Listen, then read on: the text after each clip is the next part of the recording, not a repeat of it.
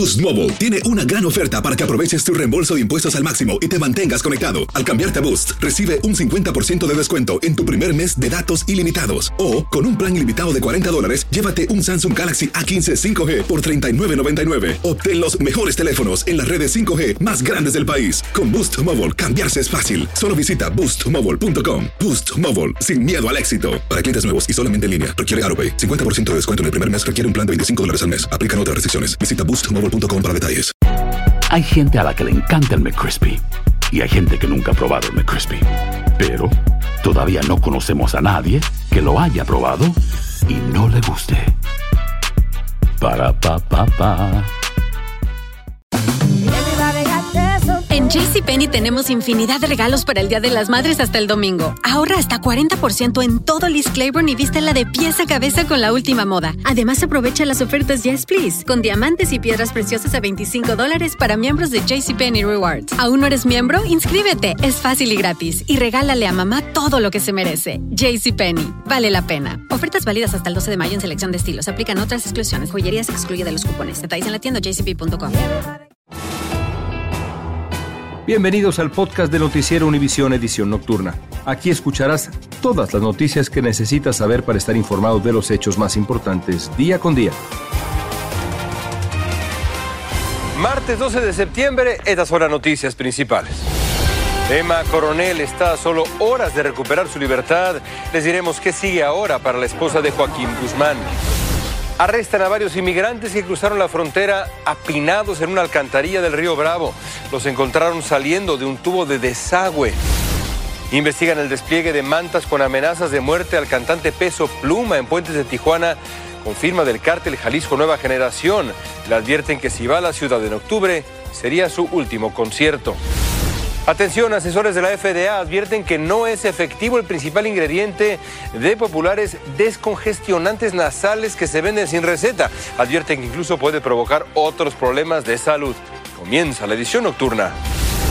Este es Noticiero Univisión Edición Nocturna con León Krause y Maite Interiano. Muy buenas noches y gracias por acompañarnos. Dentro de muy pocas horas, Emma Coronel, esposa de Joaquín El Chapo Guzmán, recuperará su libertad, León. Así es, Maite. La página de internet de la Agencia Federal de Prisiones dice que Coronel saldrá libre el 13 de septiembre, o sea, mañana de un centro federal de transición al sur de Los Ángeles. Y precisamente ahí se encuentra Romy de Frías en Los Ángeles. Romy, te saludo, muy buenas noches. ¿Cómo está la seguridad y el ambiente en el centro donde se encuentra recluida Emma Coronel? Bueno, Maite León, muy buenas noches. Nosotros estamos precisamente afuera de este centro de reinserción donde se encuentra Emma Coronel, la esposa de Joaquín El Chapo Guzmán. Sabemos que ella llegó aquí el pasado mes de junio y que, bueno, muchos detenidos llegan de prisiones de todas partes del país a este centro hasta seis meses antes de cumplir su condena si tienen buena conducta. Y este fue el caso de Emma Coronel, que fue trasladada aquí desde una prisión federal en el estado de Texas. Como pueden recordar, ella fue arrestada en febrero del 2021 y sentenciada en noviembre a 36 meses después de declararse culpable de lavado de dinero y conspiración para distribuir cocaína, metanfetamina, entre otros, a los Estados Unidos. Nosotros hablamos precisamente con un experto porque ahora muchas personas se preguntan qué va a pasar con Emma Coronel después de salir de las puertas de este centro el día de mañana y esto fue lo que nos dijo. Tiene la doble nacionalidad, ella de hecho nace en Estados Unidos y, tiene derecho a quedarse en los Estados Unidos, nadie se lo ha prohibido y creo que es lo que más le va a convenir, pues eh, no tiene por qué ir a Sinaloa a correr un riesgo innecesario. Y bueno, sabemos que ella tiene que servir tres años de libertad condicional y esto lo tiene que hacer precisamente aquí en los Estados Unidos. Entonces, por el momento, ella debe de permanecer aquí y no puede regresar a México. También te quiero hablar un poquito de la seguridad. Hasta el momento hemos visto este centro bastante eh, tranquilo. Esta es una base naval eh, del Navy también en este mismo lugar y es por eso que es un centro eh, federal que está muy resguardado, pero hasta el momento debo de decir que lo hemos visto bastante tranquilo. Vamos a ver cómo se va a desarrollar todo el día de mañana. Maiti, regreso contigo al estudio por el momento. Muchísimas gracias, Romy. Por supuesto, vamos a estar pendiente. Y momentos de terror se vivieron en el Aeropuerto Internacional de la Ciudad de México, luego que una banda de delincuentes que presuntamente buscaba robar carga abrió fuego contra los policías que los detectaron e iniciaron su persecución. Los delincuentes se dieron a la fuga y dispararon contra los policías que los perseguían. Un policía resultó herido y uno de los delincuentes fue detenido. Legisladores en Nueva York están considerando emitir permisos de trabajo estatales para los inmigrantes que han pedido asilo durante el último año. Desde Nueva York, Fabiola Galindo nos tiene más detalles. Marina llegó hace ocho meses a los refugios de Nueva York tras emprender su viaje desde el Ecuador. En la escuela su hijo ya aprende a contar en inglés, pero la cuenta regresiva que no acaba es la espera por un permiso de trabajo, dice. Ellos tienen que recibir la solicitud del asilo y de ahí tengo que esperar 150 días para poder yo obtener el permiso de trabajo. ¿Cuántos días han pasado? Un mes y todavía aún no sé qué mismo, si me recibieron o no. Aunque ella ya solicitó el beneficio, la mayoría de quienes han entrado al país aún no lo han hecho, según funcionarios en Washington. Ahora la Casa Blanca quiere localizar a quienes aplicaron a través de programas especiales para que soliciten el permiso de trabajo, aunque no saben cuántos de ellos están en Nueva York. Sin una solicitud de asilo no es posible obtener un permiso de trabajo, a menos que esta persona haya ingresado a los Estados Unidos a través del programa de parol humanitario, que sí da un permiso de trabajo automático. Bajo la ley federal, la mayoría de migrantes tienen un año para pedir el asilo. Luego deben esperar seis meses para pedir el permiso de trabajo. Una espera que, según el alcalde Eric Adams, ha colapsado el sistema de refugios. Por su parte, el gobierno federal anunció el envío de al menos 50 funcionarios federales para asistir con el proceso de pedidos de permisos de trabajo. Demasiado poquito y demasiado tarde. Pero esta legisladora propone una solución a nivel estatal. Estamos buscando crear permisos de trabajo de emergencia para las personas que han aplicado para asilo, así ellos pueden trabajar, pueden mantenerse. Y... Aunque cuenta con el apoyo de la gobernadora, ella reconoce que la propuesta enfrentaría retos en las cortes y en las calles. Que nuestra gente inmigrante entienda que no es que nos estamos olvidando de los que llevan aquí mucho tiempo. Para mí sería eh, un honor algún día poderles dar el estatus migratorio, pero en este momento estamos buscando es lidiar con una crisis. En Nueva York, Fabiola Galindo, Univisión. Presentar una solicitud de asilo político es considerado por muchos inmigrantes como la culminación de la primera etapa de su travesía hacia Estados Unidos. Después de eso, teóricamente, deberían ser puestos en libertad mientras se evalúa la famosa solicitud. Pero hay casos en que, lejos de ser liberados, los inmigrantes son arrestados. Marlene Guzmán nos muestra dos casos para los que aún no hay una explicación. Vean. Javier Vera, de 22 años, como miles de migrantes, cruzó solo por la frontera de Higo Texas, de manera ilegal el 5 de agosto, pero jamás imaginó que viviría una amarga experiencia que lo llevaría al borde de la depresión. Todo comenzó mientras esperaba donde pensaba sería procesado por inmigración. Nosotros esperanzábamos que íbamos a salir para la calle en libertad, si no nos esposan eh, en las manos, los pies, nos sacan eh, como si fuéramos presos pero lo terminaron trasladando al centro de detención del condado Carnes, a una hora de San Antonio, Texas. Duró 15 días sin poder comunicarse con su familia en Venezuela, de donde dice salió buscando una mejor calidad de vida, lejos de la discriminación por su orientación sexual. Eh, yo eh, expliqué mi caso, que yo era homosexual, que si había una parte eh, especial para la ellos, si entramos juntos, la oficial me dijo que no, que ahí entrábamos todos igual. Con el pasar de los días batallaba para dormir. Se me bajaban las lágrimas, duré varios días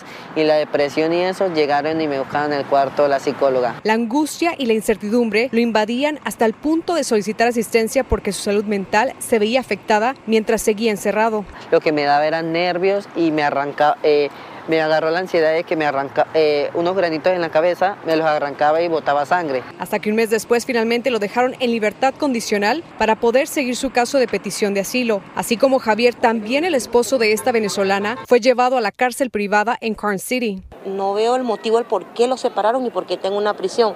Según la abogada me informó que ahí eh, duran de tres meses a seis meses. Ella y su hija fueron puestas en libertad, pero no entiende por qué si tiene pruebas de que su matrimonio es legítimo, los separaron después de cruzar por Piedras Negras. Habían policías de este lado, incluso ellos mismos nos ayudaron a alzar un alambre que está puesto para uno no pasar, ellos nos ayudaron y nos recibieron normalmente y nos llevaron a migración. Siendo Carnes un centro de detención del Servicio de Inmigración y Control de Aduanas, contactamos a dicha agencia para pedir más detalles en ambos casos, pero aún seguimos esperando una respuesta. En San Antonio, Texas, Marlene Guzmán, Univisión. Gracias, Marlene. Las unidades anticontrabando de El Paso, Texas, detuvieron a cuatro migrantes que intentaban ingresar a este país a través del sistema de alcantarillado a lo largo del Río Grande. Así lo dio a conocer la patrulla fronteriza en la red social X, antes conocida como Twitter. Las fotografías de los detenidos muestran a dos hombres y a dos mujeres.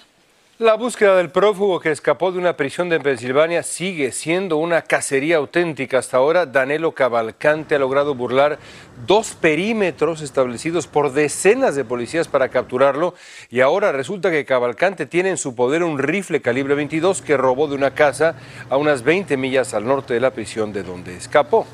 Bastante preocupante porque ah, no se pueden estar seguros en la casa, puede entrar uno puede cerrar las puertas, pero pues él, no sabe qué es uno capaz de hacer con tal de esconderse.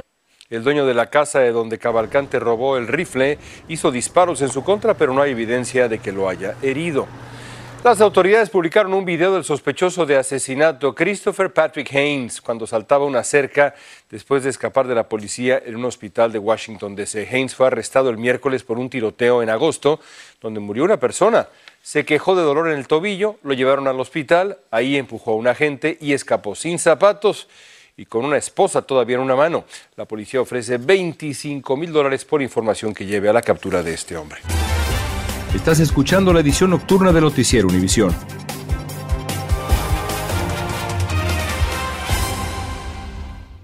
Aloha mamá. Sorry por responder hasta ahora. Estuve toda la tarde con mi unidad arreglando un helicóptero Black Hawk. Hawái es increíble.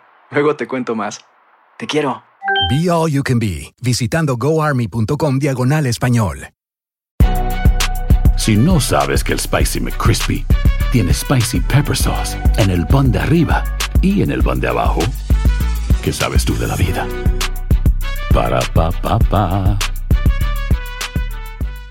Dicen que traigo la suerte a todo el que está a mi lado. Y esa es mi mala fortuna. Basada en el clásico de Juan Rulfo, llega Univisión, El Gallo de Oro. Supongamos que la caponera puede inclinar la suerte a quien ella quiera. ¿Estás tardando en conquistarla? Con Lucero, José Ron y Plutarco Asa. Este gallo está cambiando la vida. En una historia legendaria de amor y azar.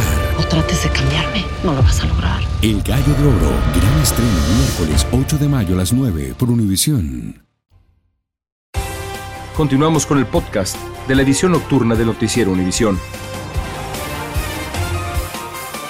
Autoridades en el Aeropuerto Internacional de Miami captaron a dos agentes de la Administración de Seguridad de Transporte, conocido como TSA o TSA, robando pertenencias de los pasajeros. Ambos fueron arrestados y acusados de hurto mayor. Los dos se declararon no culpables y quedaron en libertad bajo fianza, pendientes de su próxima comparecencia en la Corte. La ciudad de Oneida, estado de Nueva York, publicó imágenes de cámaras corporales que muestran el instante en que explotó una casa. La explosión fue tan poderosa que tiró al suelo a los integrantes de varias cuadrillas de bomberos y policías. Ahí la ven. La explosión se produce luego de que el conductor de un auto robado dañara una tubería de gas enfrente de esa casa. Y un menor de 12 años salvó a su terapeuta de morir ahogado. Los dos nadaban en una piscina cuando el terapeuta lo retó a contener la respiración bajo el agua. Al ver que pasaban los minutos y que el hombre no salía a la superficie, el pequeño logró sacarlo de la piscina, prestarle los primeros auxilios y pedir ayuda. Austin, el pequeño héroe, dijo que supo cómo reaccionar porque lo había visto en un programa de televisión. La televisión también educa. Ahí está, la prueba. Colapsó el último piso de un estacionamiento de tres plantas en un hospital de Jacksonville, Florida, pero no se reportaron víctimas. Varios de más de un centenar de vehículos estacionados quedaron dañados, algunos aplastados por completo, otros al borde de caer. El jefe de bomberos de Jacksonville dijo que hubo una falla estructural en el estacionamiento, pero no está claro qué la causó. Un panel de asesores de la Administración de Alimentos y Medicamentos, la FDA, informó que la fenilefrina por vía oral no sirve para tratar la congestión nasal. La fenilefrina es el componente químico esencial de muchos medicamentos orales que tomamos todos para resfriados y alergias que se venden sin receta en este país. Romy de Frías nos habla sobre este aviso. El descongestionante probablemente más usado por millones de personas para aliviar la congestión nasal podría no ser tan efectivo como muchos creen. Un grupo de expertos y asesores de la Administración Federal de Alimentos y Medicinas, o FDA por sus siglas en inglés, concluyó que las populares marcas Sudafed y Dayquil y otras similares contienen un ingrediente que no es tan eficiente. Y ellos están notando que cuando lo ponen en estos estudios rigurosos enseña que la medicina no es mejor que dar una pastilla de azúcar. Uno de los asesores dijo que no existe evidencia científica de que la fenilefrina, ingrediente activo de algunos de esos medicamentos, sirva de manera efectiva como un descongestionante. Este doctor explica que esa sustancia activa, usada en dosis más altas, puede causar efectos muy negativos. Pero también tenemos ese otro problema de que el phenylephrine es, una, es un medicamento que, que las personas que quieren hacer drogas como la anfetamina lo pueden usar. Algunas personas dicen que no usan descongestionantes y que confían más en las defensas de su propio organismo. Mucha gente cuando agarra la gripa comienza a tomar medicina y no, si, si te haces mismo tú inmune a tu cuerpo, deja que se desarrolle. Los investigadores dijeron que los pacientes merecen tener en sus manos medicamentos que traten sus síntomas de manera segura y eficaz. Si la Administración Federal de Medicamentos decide seguir las recomendaciones de este grupo de expertos, es probable que algunas farmacéuticas como Johnson Johnson y Bayer se vean obligadas a retirar del mercado los medicamentos que contengan fenilefrina, lo cual podría hacer que los consumidores tengan que recurrir a fórmulas sin receta médica. Regreso con ustedes. Gracias, Guillermo. Un comité asesor para los Centros de Control y Prevención de Enfermedades recomendó hoy que las personas de seis meses de edad en adelante reciban la nueva vacuna contra el COVID-19. Esta vacuna aumenta la protección contra el COVID y evita los síntomas severos y las hospitalizaciones. La recomendación ocurre en momentos en que continúan aumentando las hospitalizaciones por COVID. Unos 135 mil millones de dólares fueron pagados en casos de solicitudes fraudulentas de desempleo durante la pandemia, eso según un reporte de la Oficina Gubernamental de Responsabilidad. En enero se había estimado que el daño había sido de 60 mil millones. El Departamento del Trabajo dice que posiblemente se está sobreestimando este daño tan severo. El presidente Biden firmó el año pasado dos leyes que castigan a los autores de este tipo de fraudes.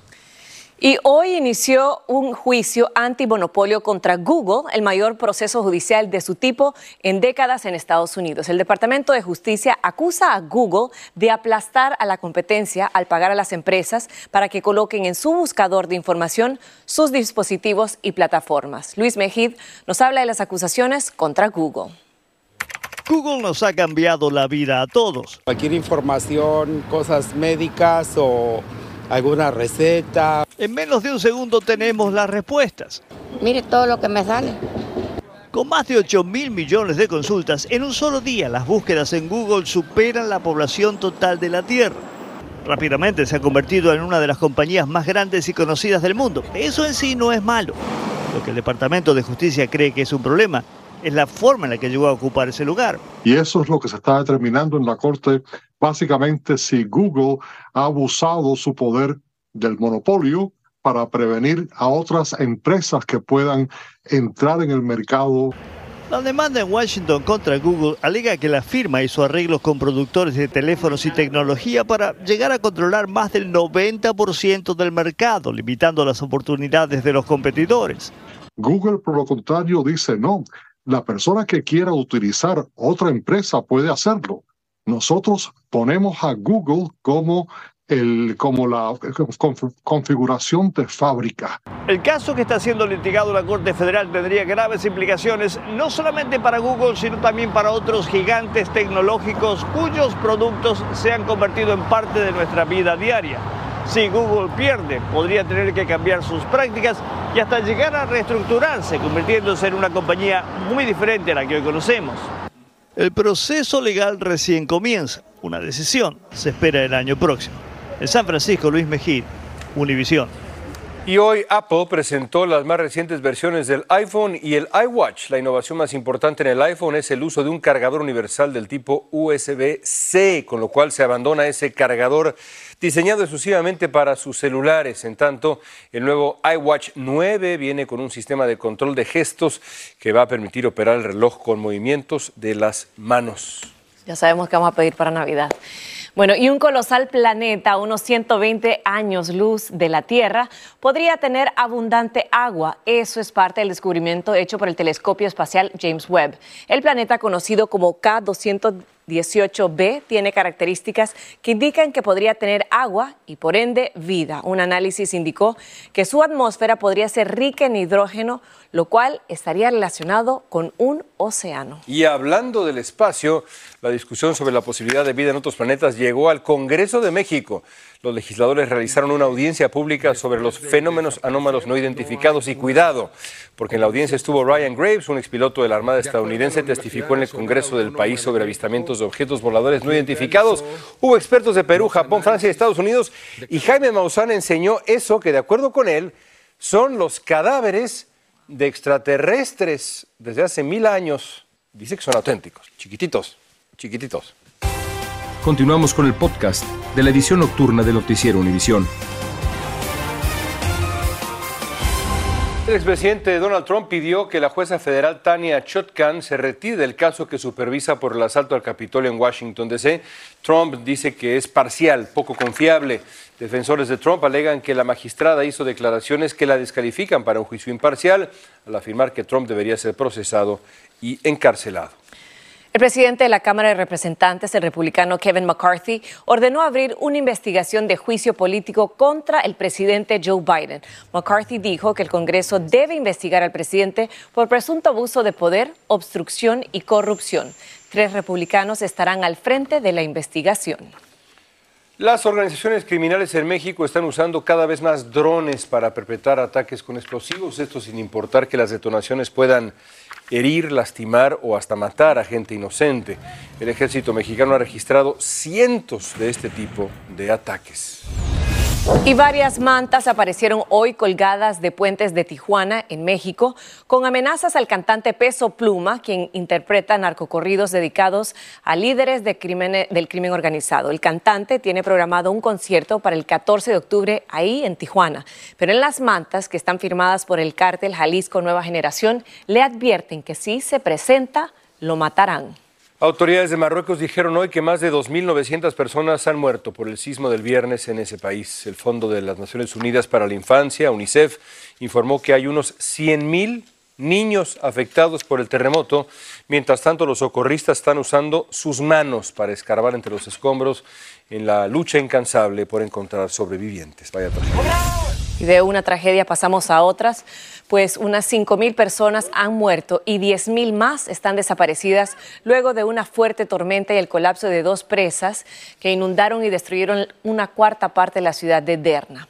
Las imágenes que vamos a mostrar a continuación podrían ser perturbadoras. La agencia de noticias Reuters filmó numerosos cadáveres tendidos en la calle y es que la morgue ya no se da abasto. Continuamos con el podcast de la edición nocturna de Noticiero Univisión. El regreso de Julio Urías a las grandes ligas tras la segunda denuncia de violencia doméstica en su contra parece improbable. Los murales con su imagen fueron cubiertos en el estadio de los Dodgers de Los Ángeles. Su casillero en el vestidor ya fue asignado a otro jugador y sus camisas se están vendiendo a precios descontados. Urías está libre bajo fianza y tendrá que presentarse en una corte el próximo 27 de septiembre. La selección mexicana de fútbol empató 3 a 3 en un partido amistoso contra Uzbekistán. Caray. Disputado en Atlanta. Pero todos los expertos señalaron que el equipo de México no acaba de convencer, pues sí, y que esta noche dejó escapar la victoria ante, repito, Uzbekistán.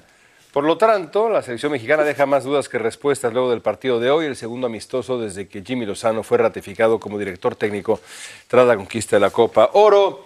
Uzbekistán. Le metió tres goles a México. Así es, y Jimmy estaba un poco molesto con su equipo, como lo está mi querido León. Pero hay que apoyar a la selección. En las buenas y en las malas. Así es. Y también quien está recibiendo mucho apoyo es Benito Antonio Martínez Ocasio, mejor conocido como el conejo malo Bad Bunny, quien aparece este mes en la portada de la revista Vanity Fair. Bad Bunny concedió una extensa entrevista en que aborda temas como su música, su forma de vestir, sus planes, pero donde se negó a comentar sobre su tan sonada relación con Kendall Jenner, pues dijo que no tiene ningún compromiso a hacerlo, pero esas imágenes hablan por sí solas. Está Benito posando muy fashion. Es correcto. Gracias por escucharnos. Si te gustó este episodio, síguenos en Euforia, compártelo con otros, públicalo en redes sociales y déjanos una reseña. Hay gente a la que le encanta el McCrispy y hay gente que nunca ha probado el McCrispy. Pero todavía no conocemos a nadie que lo haya probado y no le guste. Para pa pa pa. Lucero junto a José Ron protagonizan El Gallo de Oro. Gran estreno miércoles 8 de mayo a las 9 por Univisión. Y de las mejores.